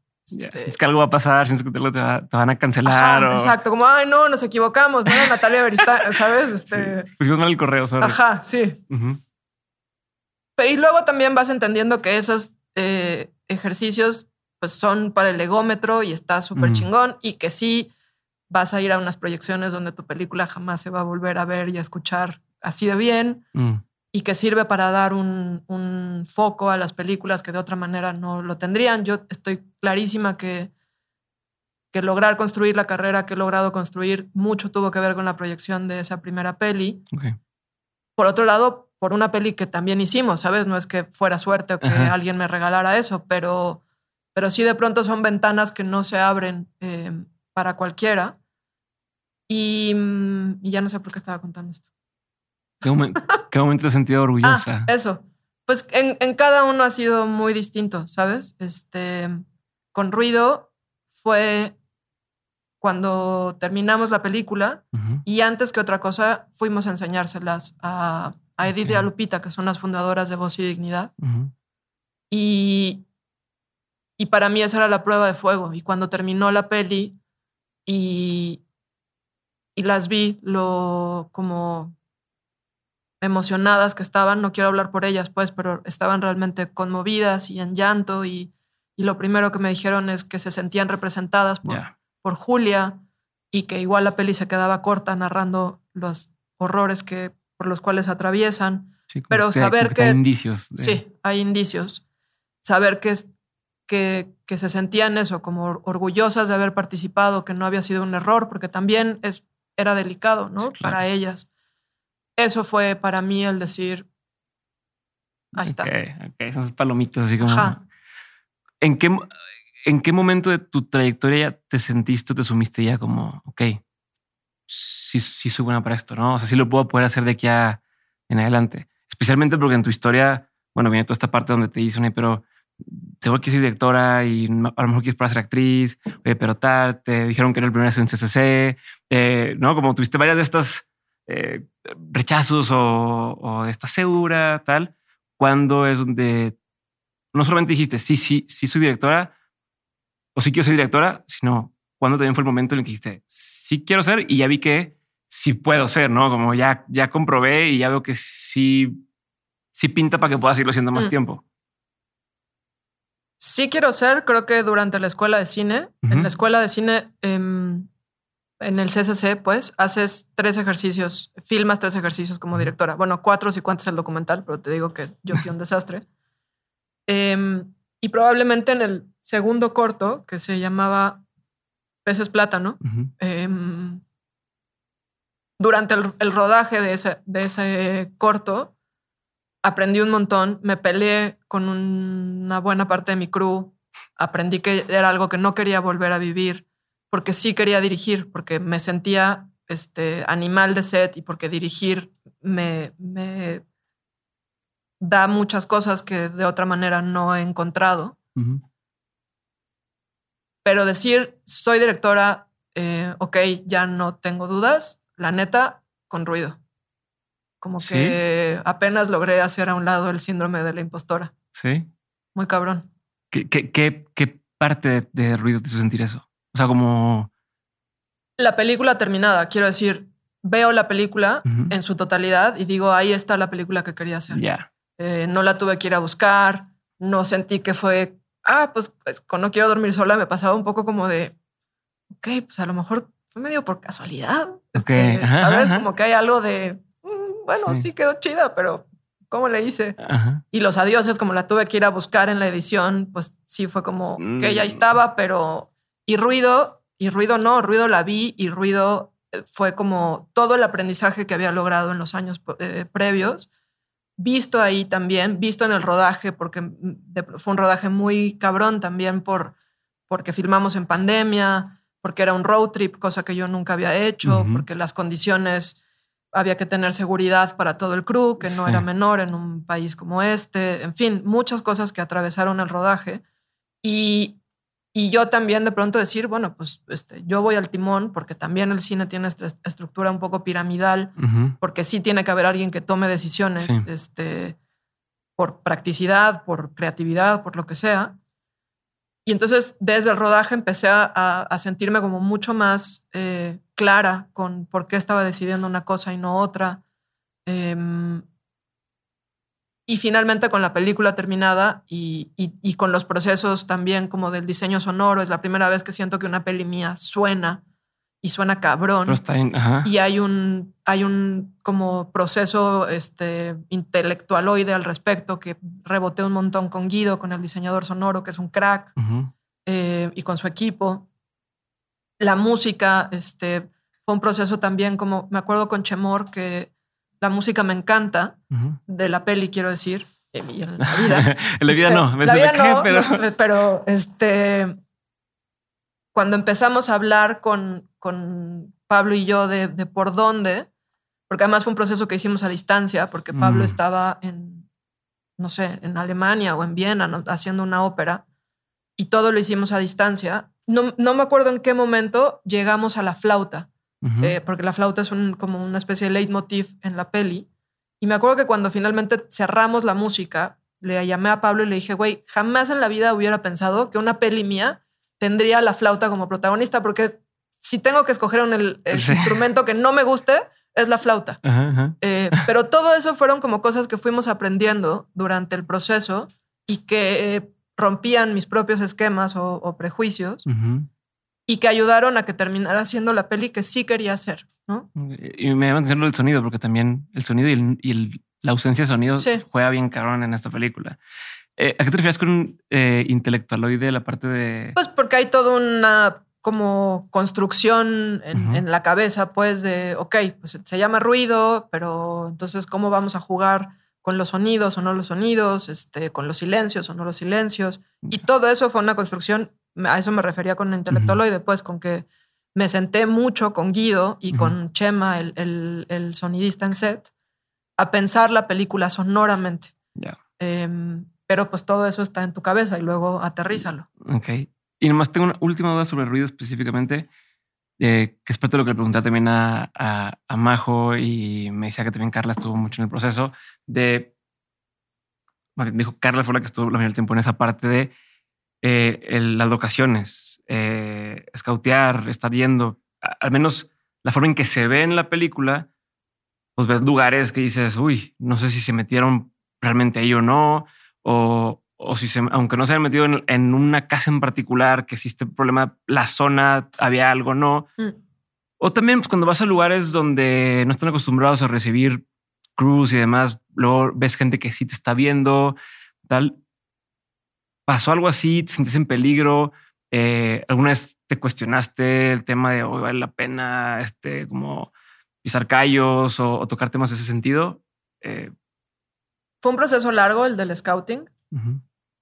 Originalmente la peli no estaba pensada para filmarse en la zona centro del país, habíamos pensado más hacia el norte, pero por pandemia pues ya no nos alcanzaba para volar a la gente porque teníamos que hacer un montón de pruebas COVID, entonces como que unas por otras. Y entonces eso nos obligó a, buscar locaciones que, mm, que, que, de manera terrestre pudiéramos llegar a ellas. Entonces escauteamos varios estados, Hidalgo, este, Puebla, creo que Querétaro y finalmente San Luis. Em, y San Luis lo que nos permitía era, porque en la peli conscientemente o a propósito, pues, nunca nombramos por dónde se está moviendo Julia. Em, porque, por un lado, esto puede suceder. Sí, lo hace universal en un tiempo. Sí, en cualquier latitud del país. Por otro lado, sí nos daba miedo tocar callos, eh, mm. como nombrar, ah, pues es que si es esta zona, pues esta zona está vinculada a tal o, ¿sabes?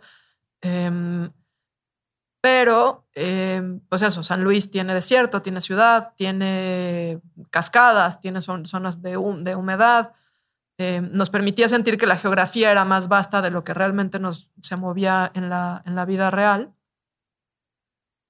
Pero teníamos a un como gerente de locaciones que es una bestia. De hecho, él se llama a sí mismo y todo el mundo le dice vaca. Eh, él ha hecho este, locaciones para pelis como La Jaula de Oro. Este. Ay, se me fue ahorita una en Tijuana bueno, ahorita me acuerdo, pero bueno, como para pelis que, también se meten como con temas delicados, eh, Las elegidas de David Pablos.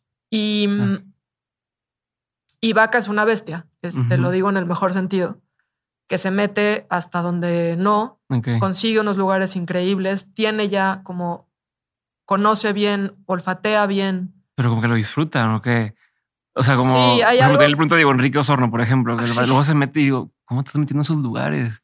¿No? Qué nervio. Pues sí, pero es que si no, también es como, es, superficial y es todo por encima. Y eso, y con esto no quiero decir que, que por ejemplo, la zona de búsqueda sea una zona real. este, jamás nos hubiéramos podido meter a, buscar en un lugar en donde hubieran encontrado restos o indicios, porque de entrada hubiéramos contaminado la escena, ¿sabes? Este, la escena real, quiero decir. Eh, pero sí está absolutamente basado en otros lugares. De hecho, eh, las buscadoras me, me compartieron varias fotos de otras haciendas donde sí habían encontrado. Entonces todo está como muy apegado a la realidad.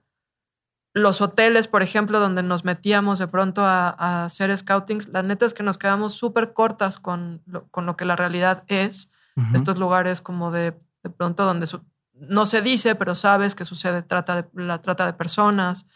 Este, todo es bastante más oscuro de lo que de pronto la peli puede. O sea, justo mi nervio iba por ahí. Cuando yo la estaba viendo, la vi con, Sofía, mi esposa, la estamos viendo y entonces, no sé, salía alguna. Eh, no quiero spoiler demasiado, pero una, una casa o lo que tú quieras. Y, me, le decía, me decía, ¿Eso es, ese lugar crees que sea verdad? Y le digo, no creo que eso sea verdad, pero para poder haber llegado a plantear ese lugar así, tuvieron que haber conocido o entendido, investigado cómo eran esos lugares así. Y en ese proceso de investigación, pues es donde se corre un peligro real, ¿no? O, estás metiendo lugares donde, ¿y para qué quieres saber, no? ¿Y, quién te mandó y tal? ¿No? Aunque ya la filmación no sea en eso, todo esto es lo que está detrás. ¿Cómo, cómo nada más, como para cerrar ese tema, cómo lo mantienes lo más seguro posible para todos? ¿Cómo se, cómo se hace eso? Pues hay un lado que es un volado, la neta, en un país como este, sobre todo. Em, nos pasó en, en un lugar eh, donde filmamos el albergue, lo que es el albergue de la película. Nosotros terminamos de filmar, nos regresamos a la ciudad en donde estábamos haciendo base, porque estaba como a dos o tres horas de, de donde solo fuimos a filmar esa secuencia o esa par de secuencias, y el equipo de arte se quedó levantando todo y a ellos los agarró una balacera cruzada entre pues, el crimen del, lugar y militares. Em, esas son cosas que están un poco fuera de nuestro control y, que sabíamos que estábamos como... Así estás con el nervio cuando estás ahí. Por supuesto. Estás como con un ojo al gato y otro al garabato. Lo que pasa es que luego también sabes que es muy cabrón, que se nos olvida que así vivimos. Mm. Este, por supuesto que un circo gigante como una filmación, pues atrae más ojos, pero, pero luego también es como, pues, balaceras cruzadas ya hay todo el tiempo, en todos lados, en centros comerciales, en ciudades enteras donde disparan desde helicópteros. Pero bueno, por supuesto que la seguridad era un tema. Este, hablamos siempre con la seguridad del Estado, la seguridad municipal. Estaban este, ahí cuidándonos o resguardándonos. Ellos a su vez avisaban por dónde nos íbamos a mover. Pero sí, no, era fácil y sin duda, para, como bien nombraste, para poder mostrar eso que mostramos en la peli, nos metimos en lugares todavía mucho más eh, densos, que también para mí era importante, o sea, en la peli se tocan muchas cosas, hay escenas como fuertes, pero para mí era importante no ser explícita, porque también siento que ya hay un imaginario. Ajá. No, no es la violencia por la violencia, no es la desaparición por la desaparición, la trata por la trata. Este, es, ya estamos en ese contexto, ahí habitamos. Lamentablemente, las, las madres que buscan a los suyos y las suyas, las personas que buscan a los suyos y las suyas, atraviesan por todos estos horrores y eso era importante para la narrativa de la peli, pero jamás quisimos como abonar a un imaginario que ya existe allá afuera y que que, no nos interesaba como remarcar. Sí, claro. A mí, cuando, iba a ver, me la pensaba porque decía, híjole, no sé, ¿sabes? Como, no sé, no sé si me, como que no quiero sentir lo que me hace sentir. Y al final, digo, para quien está en ese rayita de decir, no, sí vale la pena. O sea, sí, sí, justo, está cuidado en ese sentido donde te transmite lo que tiene que transmitir, pero tampoco eh, lo hace escandaloso. Mm. No sé decirlo como son estos te, enseño lo suficiente que tienes que ver para entender qué más va a pasar ahí, ¿no? Pero a ver, ahora sí, uh, otra cosa que nada que ver. Natalia, ¿cuál ha sido uno de los peores consejos que te han dado eh, en tu vida o en tu carrera? Ay, supongo, no sé si consejo, pero de pronto en, la tele, sobre todo, porque la neta es que en mis pelis, pelis he tenido la fortuna de, ir de la mano con gente que, que, confía en lo que queremos contar o lo que quiero contar y, me, y se suma y me acompaña. Pero luego en la tele es mucho como, no, es que esto, este, como que no lo van a entender. O... Y hay un lado en el que digo, güey, no tratemos al público como idiota, ¿sabes? O sea, porque, porque también hay una como responsabilidad en la creación de públicos y en el contenido que estamos poniendo allá afuera. Y, y me parece como muy paternalista tratar al público como que no, es que eso no lo va a entender. ¿Por qué no lo va a entender? O la otra, como, no, pues es que esto no, como que no va a gustar tanto. Y es como, güey, pues es que no lo estoy haciendo para que guste. Este, lo estoy haciendo porque funciona, o creo que funciona, o que le quiero apostar a que funciona para el proyecto. Y jamás pensaría que algo que yo hago y pongo allá afuera le va a gustar a todo el mundo. Eso es, absurdo. Claro. ¿no? O sea, como que. si es para todos, no es para nadie. Exacto. Este, buscar la fórmula del, del éxito es ya como un fracaso per se. Eso lo entiende Netflix en, este caso. ¿Cómo sentiste el apoyo ahí? Mira, la neta es que yo no estoy más que agradecida con la plataforma. Em, jamás se metieron en ninguna parte del proceso creativo y al contrario, han acompañado la peli súper cabrón con, con todas las cosas que hemos hecho alrededor para publicitarla, sí, pero para que esa publicidad sirva para redireccionar el foco a donde nos importa. Ya. Entonces, en este caso, en mi caso, con ruido, yo solo puedo estar agradecida. ¿Cuál ha sido uno de los mejores consejos que te han dado? Agradece. Agradece y mm, apréndete el nombre de todas las personas que están en el set. Ok. Um, más fácil cuando nada más tienes 10 personas. Ya sé, ya sé, pero, pero sí, sí lo hago, porque al final, pues eso, no sé, el, chico de, del craft, los que te me están dando como café y agua y este, pues yo llego y al tercer día de llamado él ya sabe cómo me gusta mi café o ella ya sabe cómo me gusta mi café y cuánto de azúcar o no o sea, tengo una relación directa con ella, con esa persona, me está ayudando a que mi trabajo sea mejor, porque no me voy a aprender su nombre. Em, esos. Mm, me surgió una duda. Eh, ¿Jacinta sabe o entiende lo que haces? O sea, ¿ya es consciente? Eh, supongo que, que no de fondo, porque también es muy abstracto, ¿sabes? Como, ¿qué es dirigir?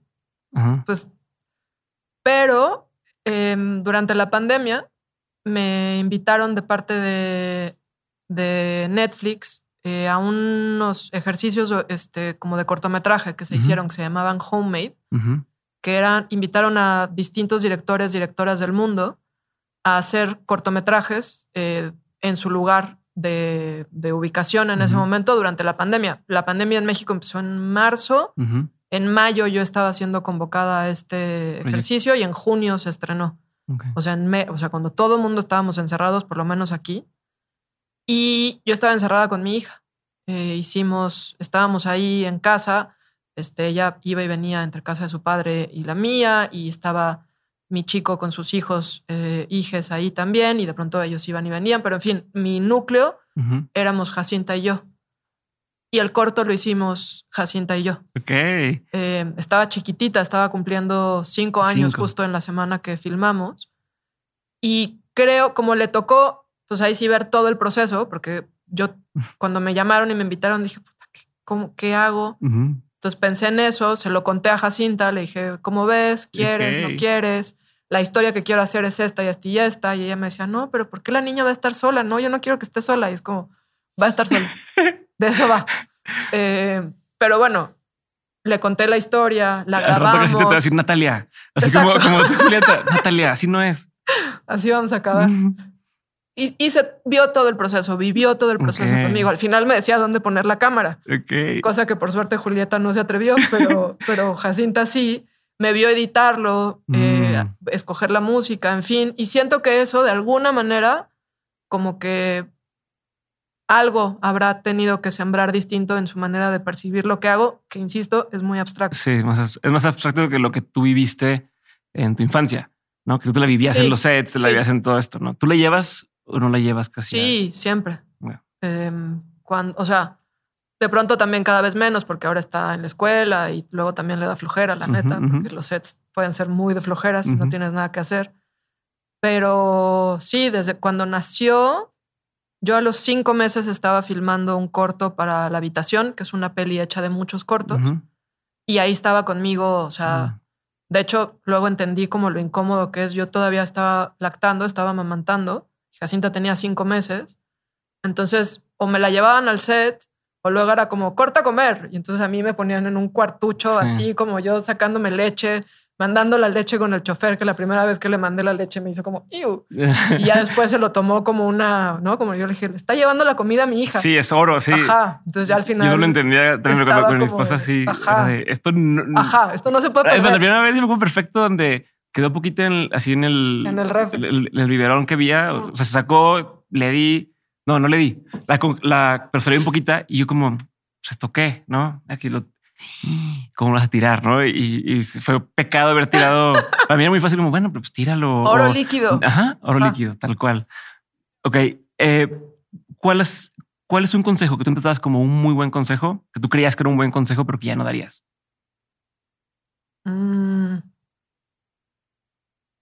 No sé. Nunca he dado consejos. ¿No? Pues es que yo, ¿quién soy yo para dar consejos? No sé. A lo mejor si alguien quiere aprender a dirigir y te pregunta, oye, tal. Sí, podría dar un consejo. sí, puede ser, pero no, no que me acuerde. Ok. Eh, ¿Qué opinión tienes que poca gente comparte contigo? Este. Mm. No me pongas a hablar de política, por favor.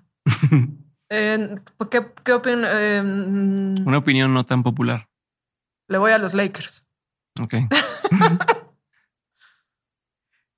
¿Qué es algo que la gente no sabe de ti y que si supiera le sorprendería?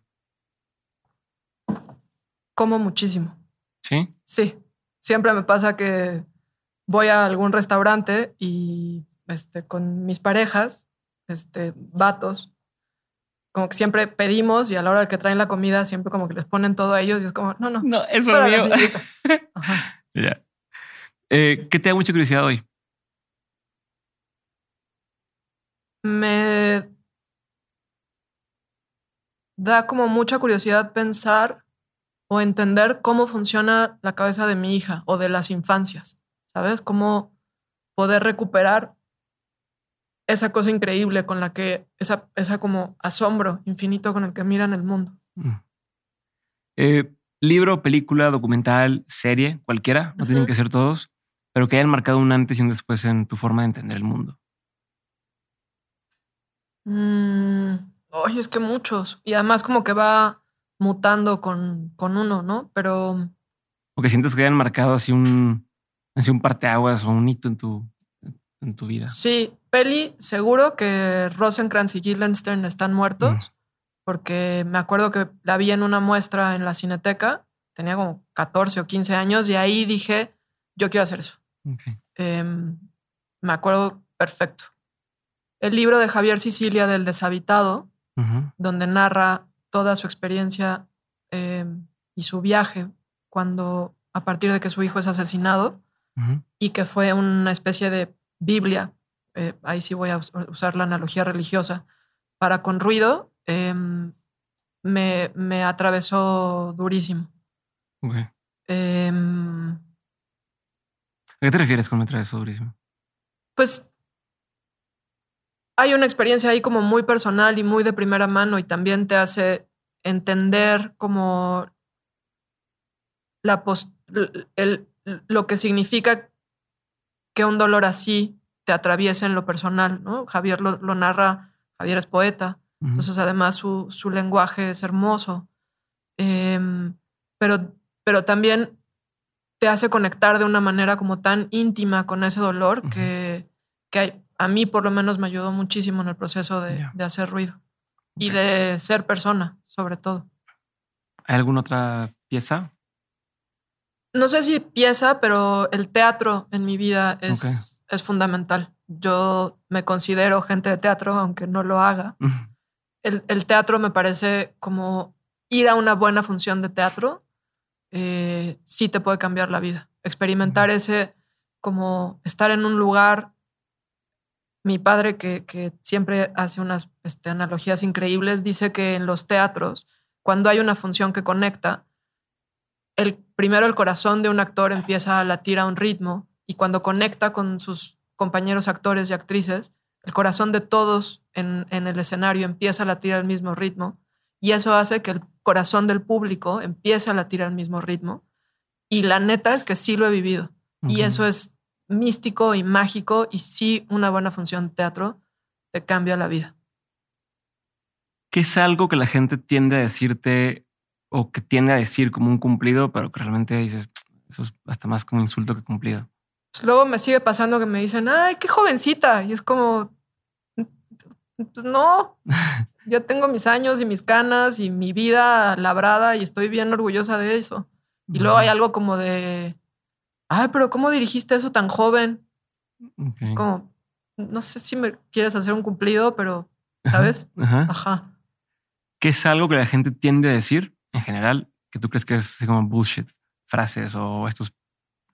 ¿De mí o en la vida? En la vida. Este. Desconfío de cualquiera que hable mucho de sí mismo. Ok. Estoy diciendo en una entrevista de dos horas. no, pero aquí te estoy preguntando yo. Aquí estoy preguntando yo. No es lo mismo. No es lo mismo.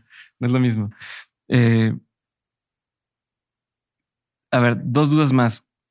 Para quien esté intentando entrar al mundo del cine, ¿cuál sería, digo, yo sé que no hay una fórmula eh, para hacerlo, pero cuál sería un primer paso que tú dices, mira, si quieres meter al mundo del cine, mm, con tu experiencia, mm, yo te diría que empieces por aquí o que intentes esto o que te enfoques en A, B C. Yo sí creo que la escuela ayuda un montón, pero que no es eh, fundamental para hacer cine. Creo que si hay algo fundamental es que te guste mucho el cine, ver cine, un chingo, el que puedas, de todo. Em, más aún, me parece importante tener un punto de vista propio del mundo, sobre todo si quieres dirigir, pero también en, cualquiera de las otras áreas, pues. Y también creo en que es un trabajo que es un trabajo vivo, que se va perfeccionando, que se va puliendo, donde uno va creciendo. Eh, y que estar en set, eso es el aprendizaje más grande de todos, ¿no? Siempre tener la posibilidad, así te llamen de jalacables, ahí vas a aprender un montón. Y, y, poco a poco, este, pues ir creciendo, ¿no? ¿Cuál es una de las lecciones más memorables que te han dejado tus padres? Creo que como buenos actores, la escucha. El, la actuación no parte del el yo, sino del otro o la otra. Y para eso hay que estar presto a escuchar y a ver, a observar. Em, y eso también se traslada a, a compartir el mundo. Que es una de las cosas em, que más tengas presentes que te ha enseñado tu hija la posibilidad de asombro y también como la, el, siempre aterrizarme. Este, Ayer, por ejemplo, se anunciaba, nos llegaba la noticia de que, de que Ruido era la peli número uno, este, número uno de habla no inglesa en, en la plataforma, en Netflix, en, en, esta última semana, pues, por lo menos. Y, y, yo estaba llegando a mi casa con mi hija que tenía fiebre y era como empezaron a llegar mensajes y yo quería contestar, pero al final era como, güey, ¿qué me importa? Yo, ¿sabes? O sea, entonces siempre hay esa cosa como de no olvidar lo vital. Y lo vital para mí es los míos y, y, a través de los míos, los, los de cada quien. ¿no? Ok. tengo una última pregunta, pero con esto que me dices, me surge la duda de, a lo mejor, o sea, no sé si lo has pensado, ¿no? O sea, vale que me digas, no sé, pero está esta conversación constante en el tema de los medios, de los negocios y demás, de, no sé, oye, ¿por qué eh, el fútbol femenil a lo mejor no es tanto negocio? Porque es que no se llena, ¿no? O no lo ve tanta gente.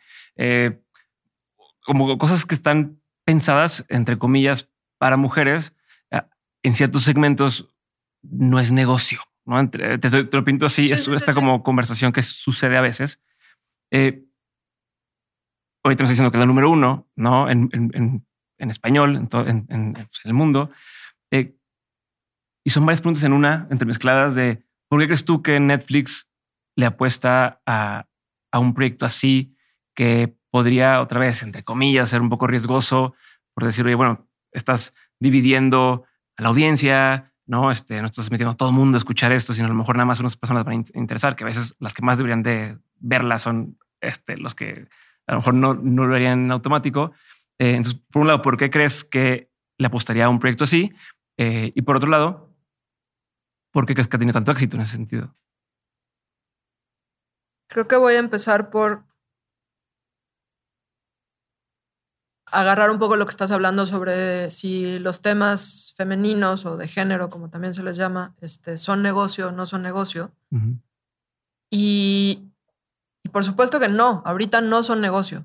¿Por qué? Porque llevamos décadas, siglos, este, armando un sistema patriarcal. Con eso no me refiero a los hombres, sino el, sistema patriarcal nos atraviesa a todos, eh, en donde las los espacios han sido dados para que sean sobre todo las historias en cualquier ámbito, pues en el cine, en la pantalla, en el campo de fútbol, en los negocios, en la política, este, en el campo, etcétera, etcétera, etcétera, este, sean espacios eh, puestos para que los hombres sean aquellos que toman los espacios más importantes.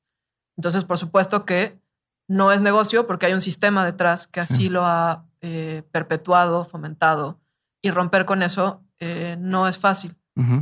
Em, por eso me llena de orgullo también, más allá de, que sea ruido nuestra peli, de, mía y de mi equipo, o del equipo que hizo la peli conmigo, me llena de orgullo saber que hay una peli dirigida por una mujer, protagonizada por una mujer, muchas mujeres, con un equipo también este, casi en su totalidad encabezado por mujeres en sus, en sus departamentos, que está eh, logrando dar de qué hablar, que está expandiendo este oleaje sonoro.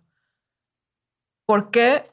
Sin duda que no tiene que ver con que solamente somos mujeres las que lo hicimos. Creo que hay algo en donde eso me da muchísima fe en la humanidad. El tema que estamos ahí contando está haciendo, está conectando con la gente. Me, me emociona muchísimo entender, o eso quiero entender, que, que solo hace falta de pronto sacudir un poco para que el velo de la normalización a la violencia con la que nos hemos acostumbrado a convivir se, mueva, se, haga a un lado, aunque sea brevemente, ¿sabes? Pero ahí hay oportunidades de, que se siembren eh, semillas. Sin duda creo que tiene que ver con, con el tema que estamos tocando. Esperaría también que con la manera en la que estamos decidiendo abordarlo, la verdad es que no tengo una respuesta. Ayer justo me habló un amigo para felicitarme y decirme, oye, ¿pero a qué crees? Un amigo productor. Le dije, güey, no tengo idea. Y también creo que que, no es algo que quiera entender del todo, mm. porque entonces significaría que hay una fórmula, ¿sabes? Y creo que no la hay. ya pierde un poquito el... Eh, Ajá. Ah. ¿Y por qué Netflix le entraría a un proyecto así? La neta creo que se los tienes que poner. a ellos. Muy bien. Última pregunta. De todo lo que has vivido, tanto en lo personal como en lo laboral, eh, Natalia, has tenido un montón de aprendizajes. Si tuvieras que quedarte con tres aprendizajes que quisieras tener siempre presentes, que fueran en tu vida como esta brújula o te iban a marcar así el, camino, ¿cuáles serían? Apostarle a...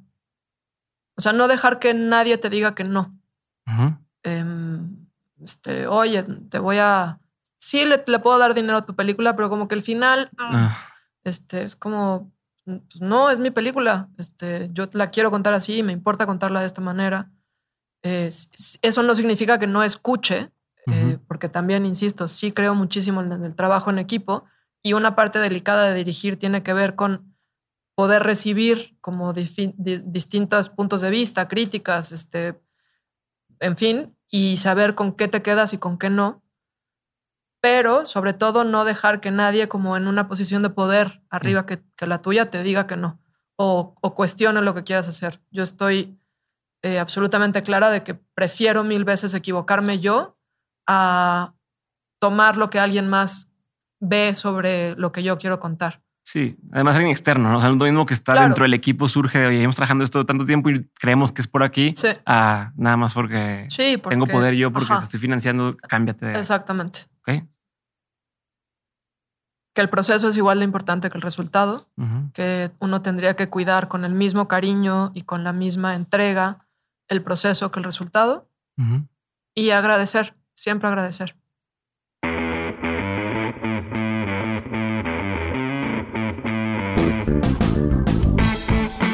Gracias por haber escuchado este episodio y por ser parte de este movimiento que estamos construyendo en Dementes. Si quieres ayudarme a hacer que más personas abran su mente, desafíen el status quo y que hagan realidad sus proyectos, puedes hacerlo corriendo la voz. Comparte este episodio, sube lo que aprendiste a Twitter o Instagram, escríbele un mensaje o etiqueta a mis invitados. Haz algún clip y súbelo a tus redes sociales, pero sobre todo, y lo más fácil que puedes hacer, es darle clic a seguir este episodio o dejar una reseña y regalarnos 5 estrellas en Spotify o Apple Podcast. Cualquiera de estas acciones hacen toda la diferencia. Por último, si quieres seguir aprendiendo, recuerda que todas las semanas envío el 7 de 7, el newsletter para los innovadores, aprendedores y emprendedores. En este mail que recibes te comparto los mejores recursos que voy encontrando de forma completamente gratuita. Entra a dementes.mx para suscribirte o da clic en el enlace que aparece en la descripción de este episodio. Espero verte muy pronto en el siguiente episodio. Si te quedaste con la duda de algo, en la página también puedes encontrar las notas de este episodio. Te mando un abrazo grande y nos vemos muy pronto. Bye.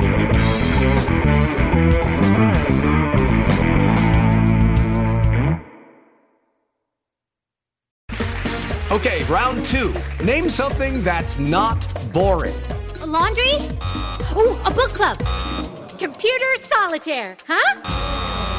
Ah, oh, sorry, we were looking for Chumba Casino. That's right. ChumbaCasino.com has over 100 casino style games. Join today and play for free for your chance to redeem some serious prizes. ChumbaCasino.com. No purchase necessary. Full prohibited by law. 18 plus terms and conditions apply. See website for details.